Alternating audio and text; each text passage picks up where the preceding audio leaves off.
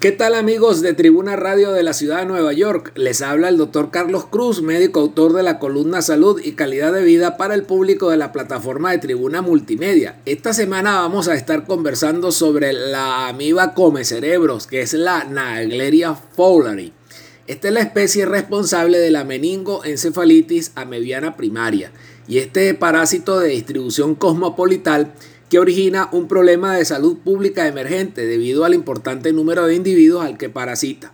La mayor parte de los casos de meningoencefalitis amebiana primaria se han comunicado en distintos estados de Estados Unidos como Virginia, Florida, Georgia o California.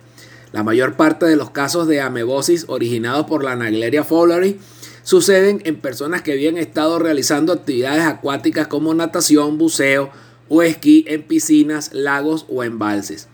Sin embargo, se han dado casos en individuos que no han estado en contacto con el agua, postulándose así la transmisión de quistes viables por vía aérea. Las temperaturas altas potencian el desarrollo de este parásito que puede vivir a temperaturas próximas a 45 grados centígrados, por lo tanto también pueden estar presentes en baños termales. La cloración no resulta una medida eficaz en la destrucción del parásito ya que puede seguir con vida en aguas cloradas. La neglaria También parasita animales como por ejemplo las ovejas, pero en ella la parasitosis no es patógena. En las autopsias realizadas en individuos parasitados, se ha encontrado que la mayor parte de las amebas están en el cerebro, especialmente en los senos maxilares y efenoidales.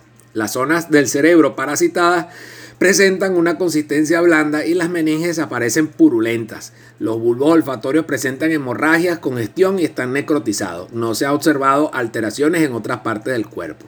En cuanto al tratamiento, el fármaco eh, con que se usa con mayor frecuencia es la anfotericina B.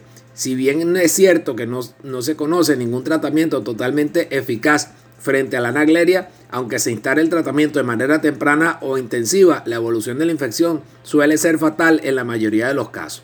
Con respecto a las profilaxis o medidas de prevención, evitar el contacto con aguas termales o estancadas es la única medida de prevención eficaz para evitar contraer la parasitosis.